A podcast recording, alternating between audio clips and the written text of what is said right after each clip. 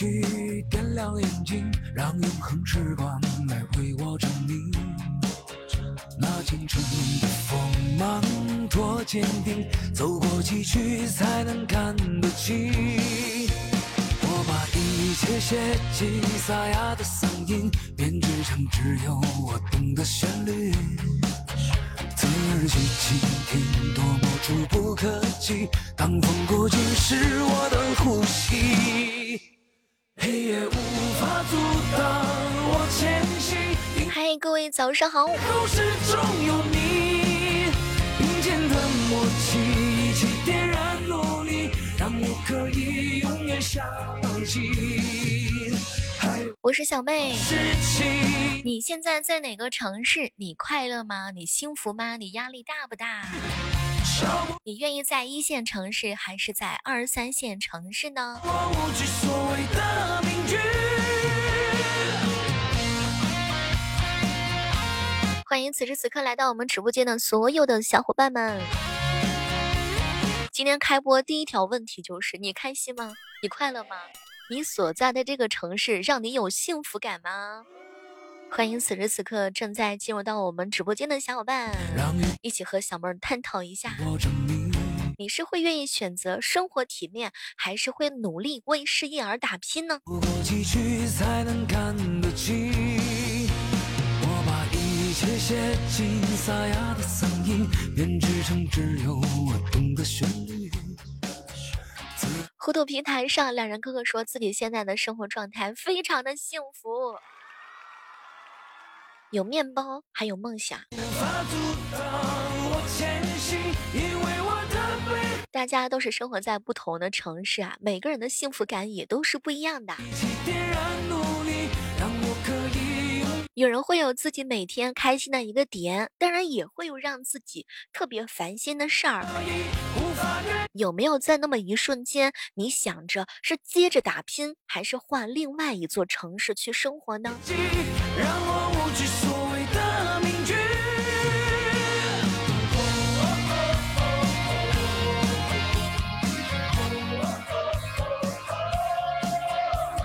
我是生活在二三线城市的小妹儿，而且一直在这个城市努力为自己的梦想而打拼。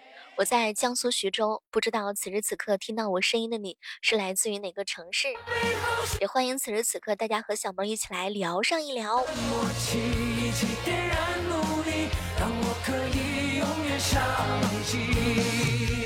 还当你仔细观察的时候，你会发现身边的人，他们真的还不一样。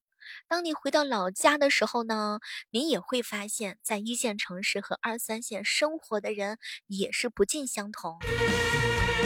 有人是生活在成都，有人生活在深圳。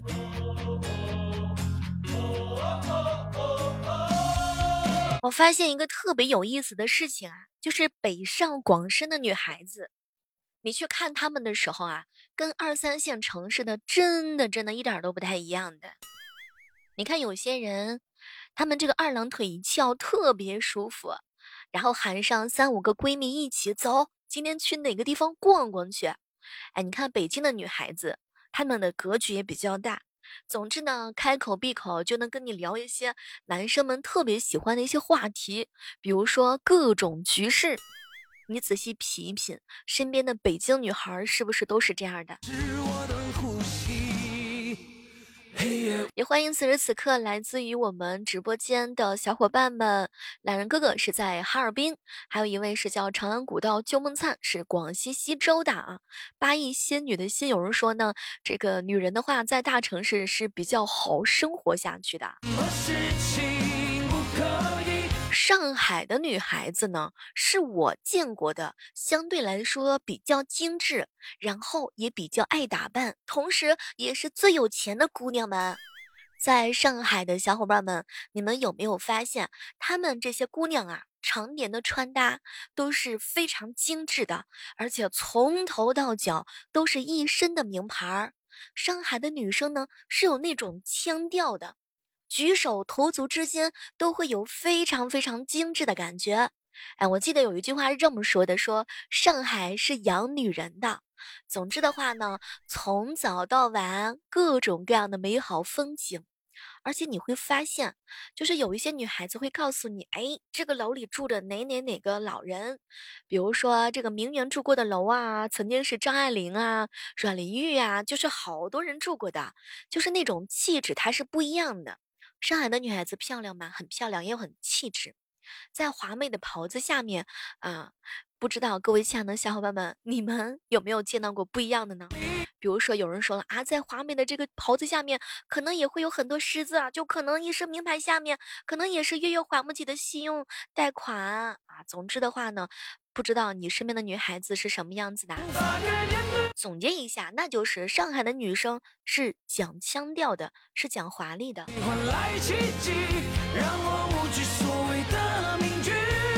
直播间有没有广州的女生啊？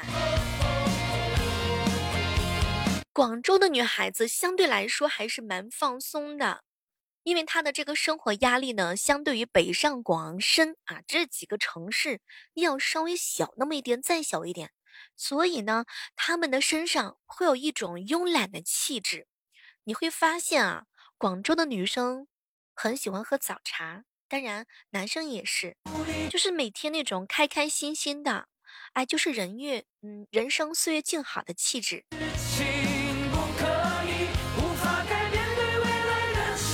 再比如说深圳的女孩子，深圳女生那就是四个字：搞钱第一。你会发现身边深圳的女生特有事业心。我见过的每一个深圳的女孩，都是属于那种，哎，姐妹儿最近有没有什么事情可以一起玩一玩，一起耍一耍，然后一起搞搞钱。我其实是特别佩服这些女孩子的啊，因为在她们眼中看来的话呢，就是唯有认真搞事业才是出路。当然，北上广深的女生呢，都是各有各的见识，各有各的长处的，也都是各有各的特色。你是在哪个城市打拼的？也欢迎各位亲爱的小伙伴一起来跟小妹儿互动一下。如果有机会的话，女人一辈子还是要在一线城市啊，北上广深啊这四个城市至少都待上那么一待。你会发现，哎，好像生活真的有点不太一样，身边的人也不太一样。这个时代当中，依然是欢迎各位锁定在由喜马拉雅电台出品的特别专题节目，一起来和小妹聊一聊。你是会选择生活体面，还是会愿意为了事业去一线城市，远离家乡拼搏奋斗呢？有小伙伴说啊，深圳的富婆是比较多的。认真搞事业的姑娘也不在少数。小熊仔留言说呢，要去这个世界上闯上一闯，去见识见识大城市的繁华。二三线城市女孩身上的那种气质啊，它真的不太一样。你会发现很明显，生活节奏呢，通常来说呢是比较慢的。我呢是在徐州。我其实说句真心话，我上班的节奏是比较，呃，你说快它也快，两点一线。我们家我是在自己家里面自由上班的，就是做自媒体嘛，然后做我们的喜马拉雅。我上班两点一线，一个就是卧室厨房一日游，然后客厅一日游，紧接着就是那个 电脑跟前一日游。但是在大城市的话，通勤时间确实是比较久的。见过不少姐妹在上海呀，然后在北京工作，每天光通勤真的两三个小时。我们都是城市中迷路听风留言说呢，其实在这个老家的话呢，工作也是有的时候不太体面的。哎，你有什么样的看法呢？一线城市的女孩子啊，通常都经历着快节奏和高压力的生活，所以工作和生活之间的平衡相对来说是有那么一点难的。但是二三线城市，我可能感受到的相应的就是比较慢的生活节奏。我可以今天爬个山啊，约几个闺蜜一起逛逛街呀，我们可以去公园啊溜达溜达，然后会比较更加注重家庭和社交的一些生活。哪位来留言说啊？其实，在大城市的话呢，通勤的时间啊，相对来说比较久，生活节奏也是非常的快的。同样在上海工作的我是小军，在留言说了，平常上班两个小时的通勤那都是常态。你们平常能接受的通勤时间是多久？其实节奏啊，不管是快还是慢，总之的话呢，自己舒服就已经非常的不错了。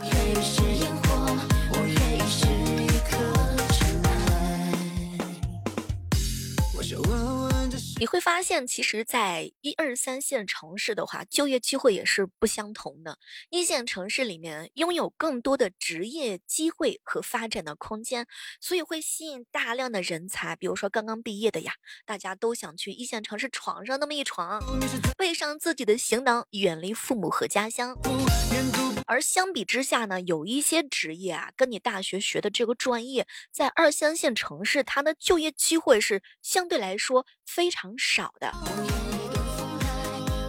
我有一个好姐妹儿，大学老师，她老公的话呢是做演唱会啊相关的一些工作啊。你像在我们徐州这些机会就特别少，所以两口子呢是两个地方分居的。她老公的话呢就是周转在这个辗转在大城市之间，大城市的话演唱会比较多嘛。其实他也很想回到我们徐州，但是奈何他的这个专业技能啊，在我们这儿可能得不到更好的一些发展。一一线城市的生活成本是相对来说比较高的啊，包括房价、交通费用啊、教育费用，这些都是非常非常的多的，甚至可能会增加很多女孩子的一些压力。之前有问过不少的女生啊，可能有百分之七八十的女孩子是愿意选择在二三线城市的，生活成本比较低呀，然后爸爸妈妈家里条件还比不错，啊，比较容易去维持生活的平衡。但如果你问她愿不愿意去一线城市，有一部分女孩子是真的不敢。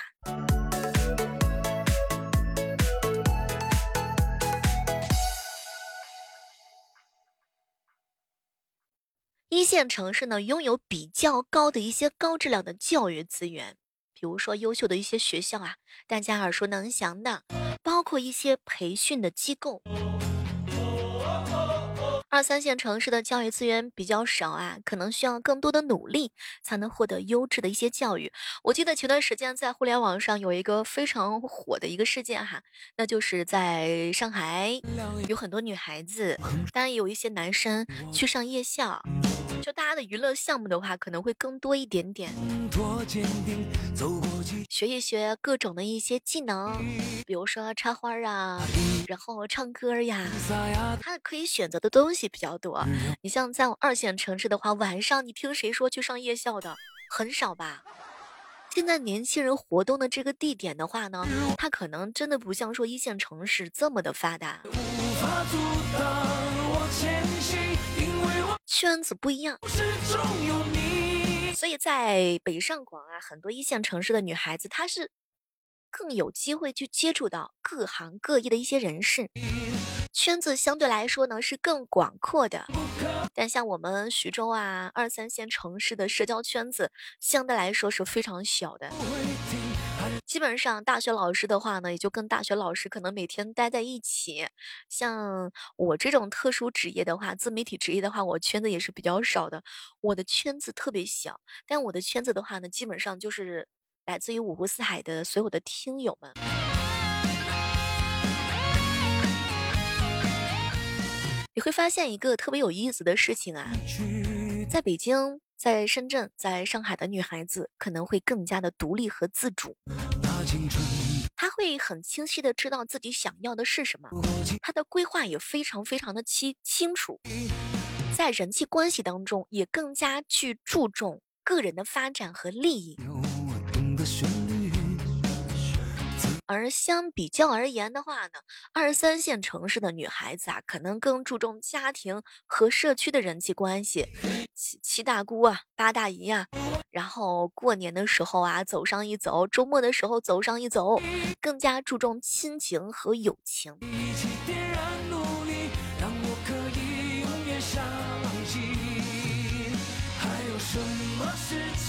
前两天看了一下二零二三年的新一线城市啊，我们一起来关注一下二零二三年新出炉的名单。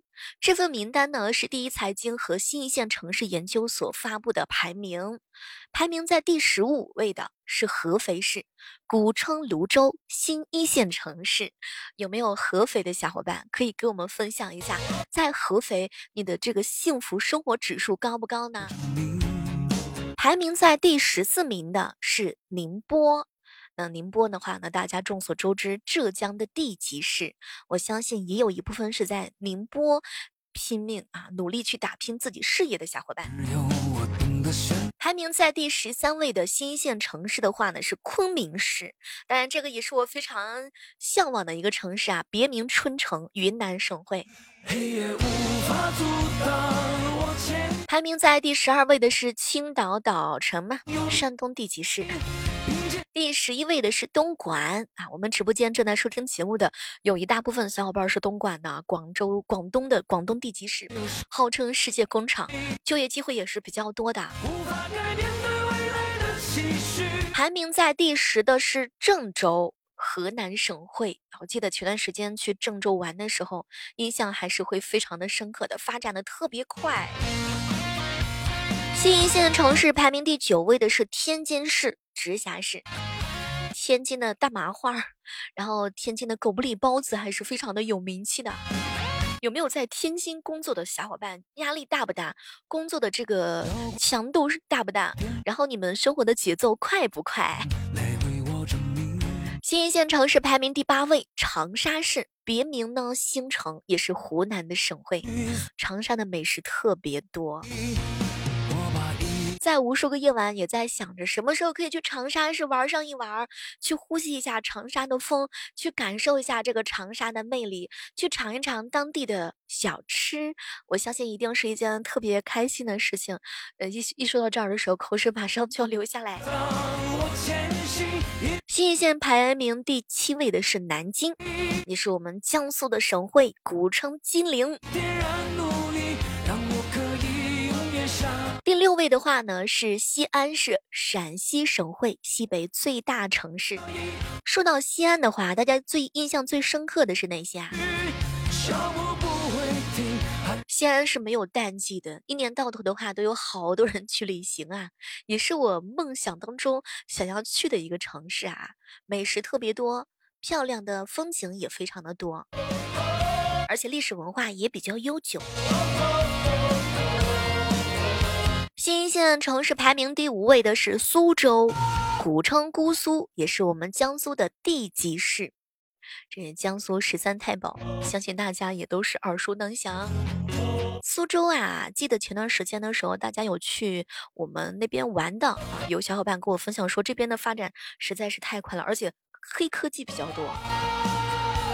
尤其是前段时间承办了大型的比赛，更是让人难以忘怀。排名第四位的话呢，是武汉江城啊，湖北省会，素有九省通衢之称。武汉的热干面，你有想念吗？排名第三位的是杭州，古称临安，至六零科技走廊中心城市，也是浙江的省会。排名是第二位的，我我觉得可能大多数人都不太能想象得到啊。新一线城市排名第二位的是重庆市，山城直辖市，中国火锅之都，世界温泉之都，也是我日思夜想想要去尝尽美食的一个地方。不过很多人留言说啊，去重庆的话可能是会迷路的。不知道有哪些小伙伴是在重庆努力的耕耘自己的事业呢？排名第一位的是成都市，四川省会，当然是西南地区最大城，古蜀嘛，文明的发祥地。以上呢，这些名单也并不是官方发布的啊，大家伙仅供参考一下。它是由第一财经和新一线城市研究所发布的排名，当然也没有必要过度去纠结这其中的排名啊。小妹，我们这个城市怎么没有上榜呢？我们这个城市幸福指数也是非常的高的。其实每个城市都是复杂多面的几何体，都会有各自独特的一些优势。其实发展成熟的城市之间呢，也没有什么特别多的一些可比性。但是如果说你正在面临就业或者说是毕业的话，也没有必要一定要去看看这些排名，一定要去选择一个让你感觉到生活起来非常舒适的一个城市。各位，你觉得呢？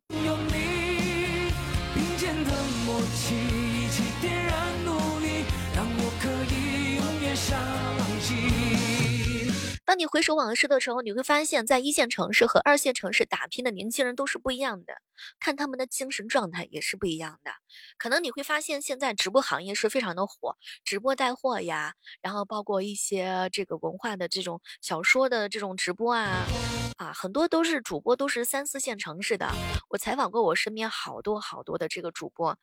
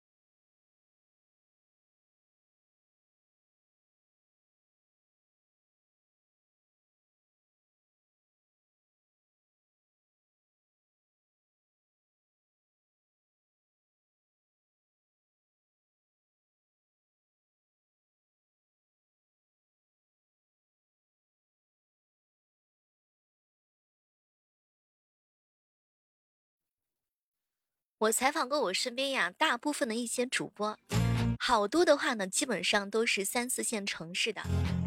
你会发现啊，身边这些三四线城市的小哥哥也好，或者说小姐姐也罢，大家平时的话呢，晚上的时间啊，空余的时间相对来说是比较多的。但是你再去看一线城市的时候，你会发现大家伙都是在加班。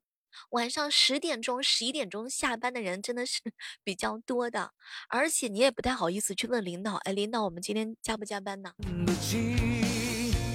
我们二三线城市的人相对来说的话呢，这个工作的节奏也没有这么的快啊，那基本上的话呢，也可以搞一搞副业。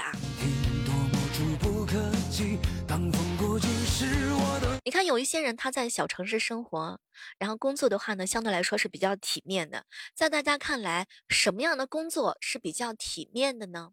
有人说公务员，事业事业编制，啊，住在家里面的话呢，房价也不是特别高，房贷也不高。然后呢，朝九晚五，准时下班。平时的时候呀，遛遛鸟，钓钓鱼，再去公园里边散个步。这个声音啊，这个这个生活节奏还是非常的舒服的。但是，比如说你在一线城市工作的话呢，你每天真的是要加班的，早起晚睡，那都是常事儿。但是现在的很多二线城市的产业也越来越发达了。啊，不像说以前了，现在这个工资待遇和发展前景都是会有一些响应空间的。对于一些有职业追求的年轻人来说，二线城市的机会呀，肯定是要比三四线要多。跟一线城市相比的话呢，二线城市的房价呀，也相对来说便宜。啊，这个很多小伙伴跟我。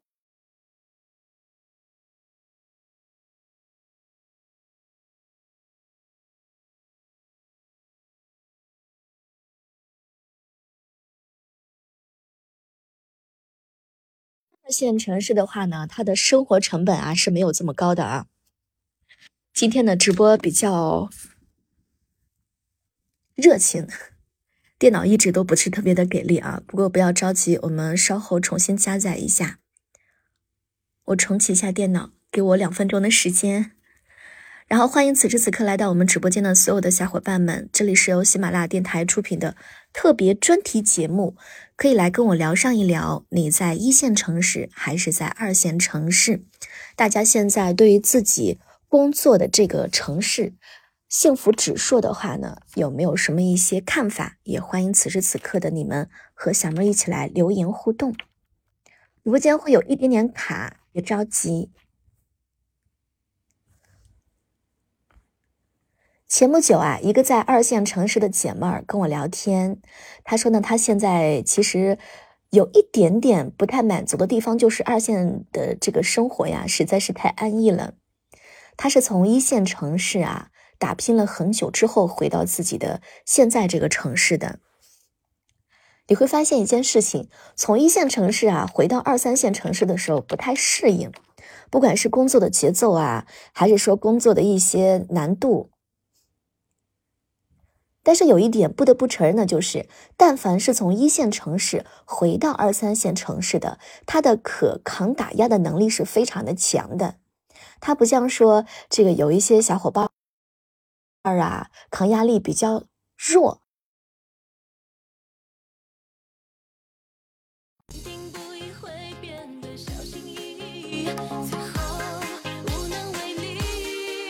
直播的时候总是会有一些美好的意外发生的。刚刚是手机直播的小妹儿，现在我们来回归到电脑啊，电脑的特效声音的话可能更加的清楚。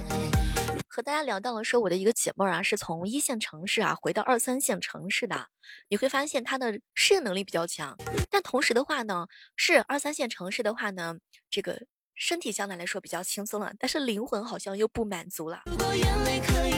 你在一线城市，你压力很大，你每天啊面对着很多很多的客户，还要面对不同的一些领导，你会发现在一线城市磨练的久了之后，你回去那就是吊打所有人。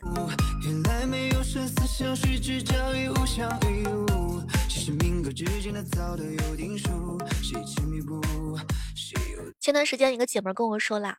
如果可以的话呢，去一线城市先去磨练个两三年，回来之后回到二三线城市啊，再去创业，你会发现呢，你见识的东西啊，格局比较大，见的东西比较多，你再回来创业的时候，成功率会更加的高。你可以学一学一线城市当中那些企业的一些管理和运营。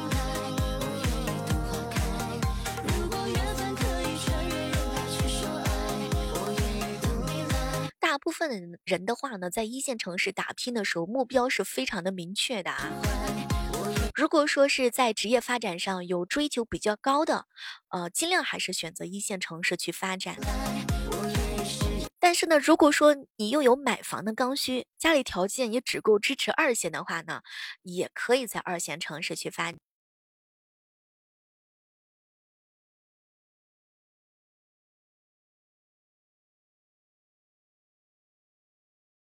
给我留言说，他们家里面人啊条件比较好，给他在二三线城市啊安排了一个相对来说比较稳定的工作，但这个小伙子啊不乐意。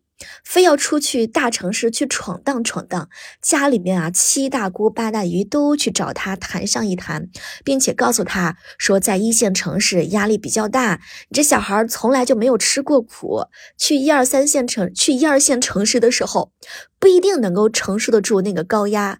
小伙子不乐意嘛，非要去闯一闯。其实像这种情况之下，一方面是老家人给你安排的比较体面的工作，比如说公务员啊、考试啊，或者说呢这个，呃，像一些老师啊、医生啊，一些相对来说在传统的家人看来比较这个稳妥的工作。一方面呢是你自己想要去挑战的一些呃未知的这个事业，不知道各位是如何去选择的？好朋友跟我说。肯定还是趁着年轻的时候去闯荡闯荡，即便是失败了，但是也绝对不会去后悔的。你会发现呢，你见过的风景是更更加的广阔的，而且的话呢，你可能回来之后的话，再去啊继承自己家业，可能也会更好一点点。但是女孩子的选择性的话，可能就不会像男生了。毕竟在家里的长辈看来，女孩子嘛，早晚是要嫁人的，然后舒舒服服的躺平不就可以了吗？为什么要去？大城市去北京、去上海去租房子，可能房价也不是特别的便宜啊，也有可能住的房子也不是特别的舒适，甚至可能是地下室，或者说呢是比较潮湿的一些房子。然后跟其他几个小姐妹一起平摊一下房租，每天挤挤地铁。如果说你是在二线城市的话呢，家里有个小车代步车啊，实在是不济的话呢，老爸老妈也可以开车送你一起过去。最主要的是逢年过节的时候，亲戚朋友啊离得也都比较近，有什么紧急的事情啊，大家伙都可以啊这个帮上一手。但如果是在一线城市，一个陌生的女孩子去打拼事业的话呢，确实是真的很难的。毕竟啊，你是独自在异乡，可能遇到的困难更多啊，比如说天气的这个恶劣呀，包括工作上的一些高压呀，大部分女孩子有一些人她是承受不住的。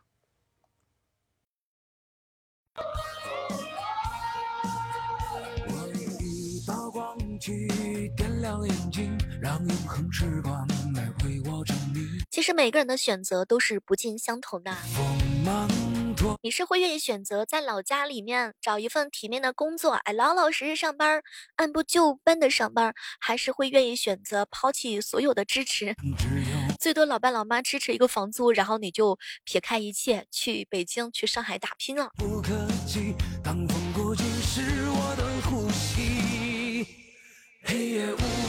有没有在北京工作的，或者说是在上海工作的？我们来探讨一个接接地气的话题啊！大家平时的时候，比如说租房子的话，房租大概是多少钱？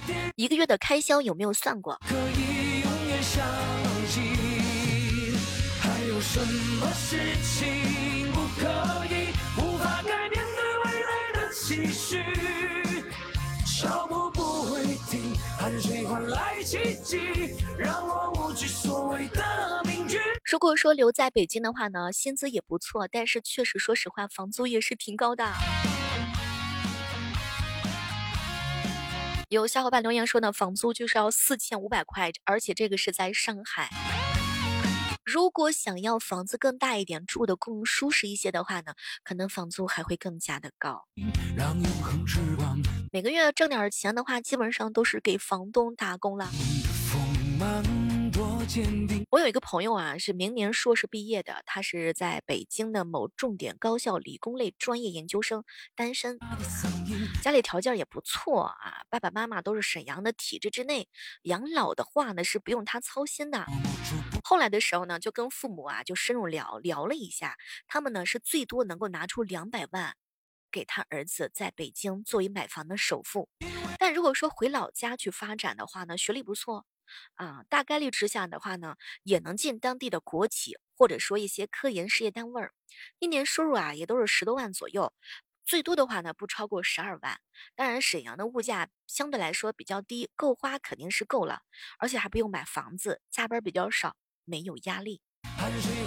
但是如果留在北京的话呢，虽然说这个起薪是不错的，同时也意味着加班多呀，租房、吃外卖，生活质量变低了，房子是够吗？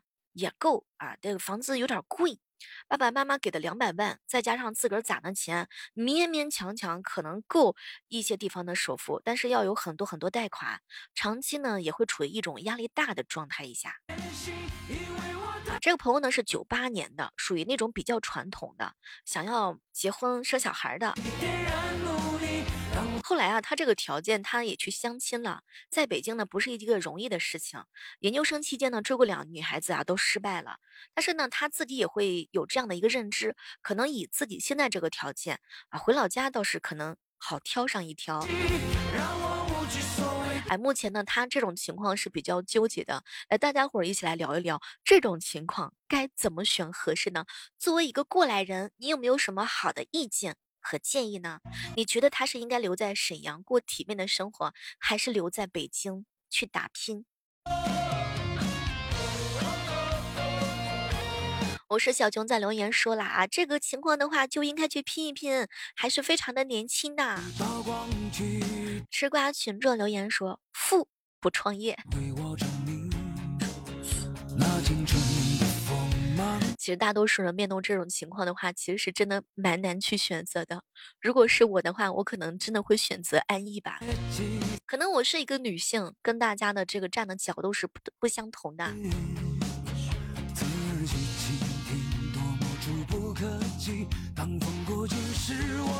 我一个姐妹儿说，这种情况之下肯定是去北京啊，爸爸妈妈还能出个两百万的首付呢。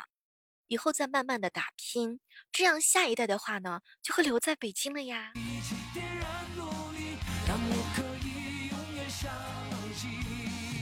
这个还是非常年轻的，九八年的，这个问题还早呢。这个起薪的话，现在也不是特别的低啊，这个未来收入的增长性是不是更高呢？让我无所谓的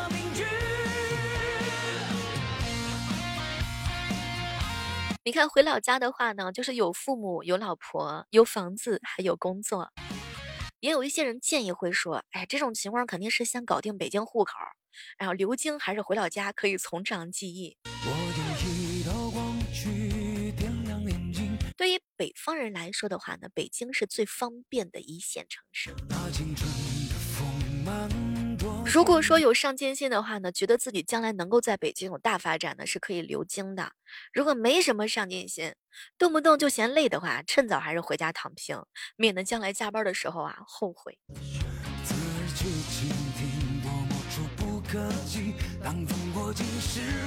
你发现什么情况是比较累的？就是既想要这个，又想要那个，两个总要有一个是要选择的吧。默契一起点燃努力让我可以永远相信此时此刻依然是欢迎留守在我们直播间的所有的小伙伴哈，我们现在和大家探讨的一个话题就是：你选择生活体面还是事业拼搏？你愿意去一线城市拼呢，还是会愿意在二三线城市躺平？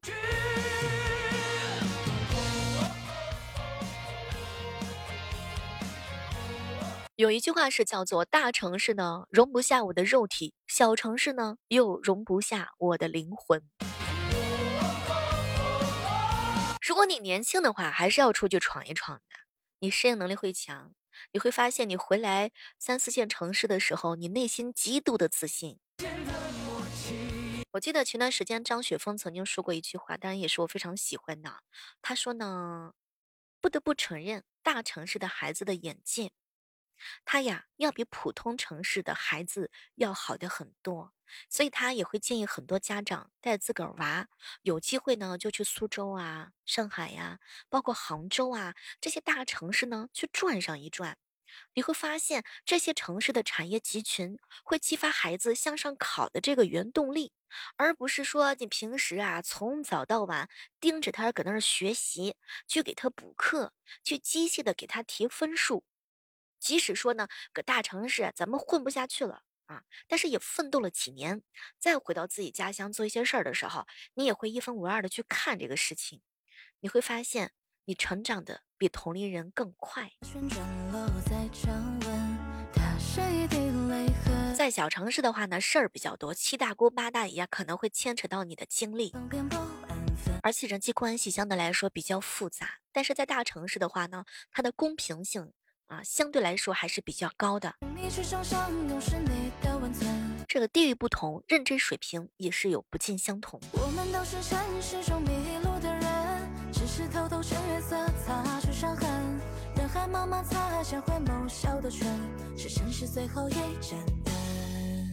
但是也要做好这个心理的准备啊！如果说从一线城市的话呢，切换到小城市，影响最大的可能就是收入的腰斩。就是不用说租房子吧，生活成本是比较低的，然后薪资的话呢，可能会缩水一大半儿。这个啊，必须要调整好自己的心理状态。这个职位的薪金标准来源于个人的能力、工作强度以及城市的经济。有时候呢，你回到三四线城市了，也要安慰安慰自己。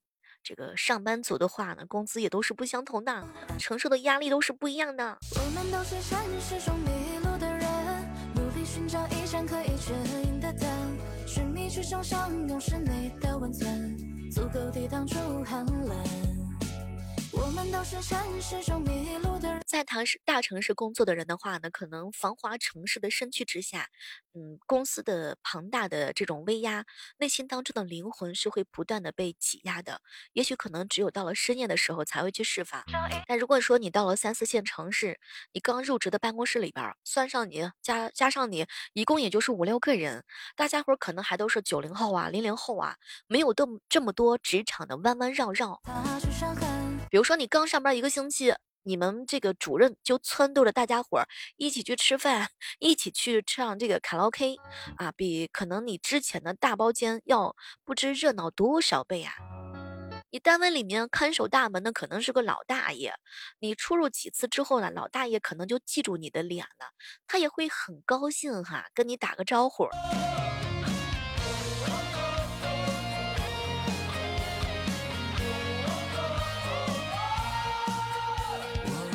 在深夜的某一瞬间，你是不是也会在深思熟虑，到底是去一线城市还是三四线城市？复杂的工作环境，水平更高的领导和同事，就像是一把磨刀石，把你磨砺成具备一定能力的人。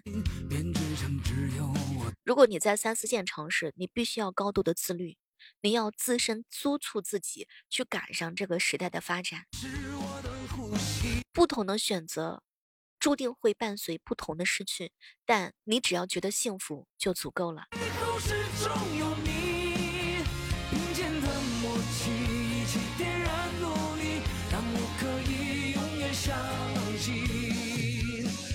什么事情有一个姐妹给我发了一条信息，说她自己在北京租房子这么多年，光房租就花了四十多万，够给老家县城买套房了。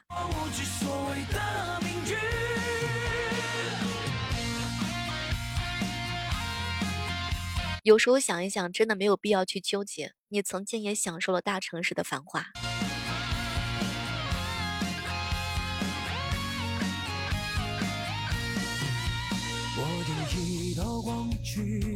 我是小妹，今天和大家聊一聊的是你选择生活体面还是事业拼搏？啊，关注了一下我们直播间留言，大多数情况之下哈，有一些人还是会愿意去选择去打拼的。当然，也有一部分人是愿意留在老家，然后躺平，每天钓钓鱼、爬爬山，享受一下慢生活。不管是什么样的选择，你开心就好，你觉得值得就好，他总会有一种遗憾的。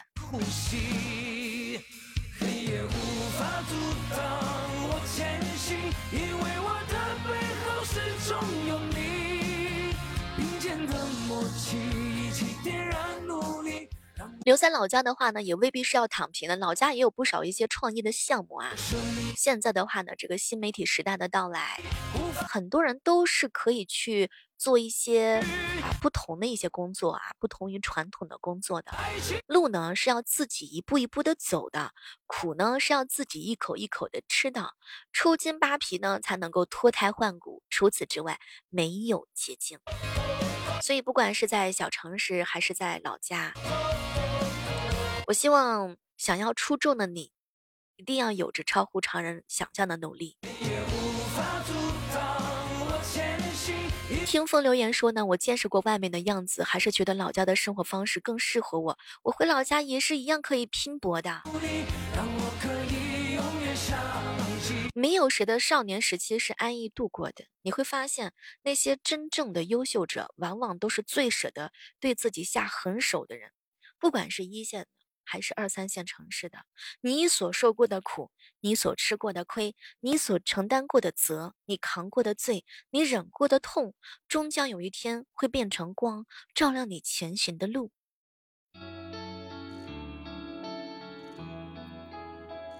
忍一时之痛，换长久自在，才不枉来人间修行一遭。换一个昏黄的黄昏，等一个不归的人。风在叩问，谁的心门是谁丢了爱的人？命运是公平的，越是通往成功的路越不好走，越是好走的路越通往平庸。如果你想要拥有成就的话呢，必须要有所放弃。你放弃自己贪图享乐的懒散，放弃自己好逸恶劳的一些惰性，放弃自己三心二意的一些犹豫。我相信在座的各位都会有内心当中自己的答案。你选择了远方，就不要怕风雨兼程，多点自律吧，你就会更加接近你想成为的样子。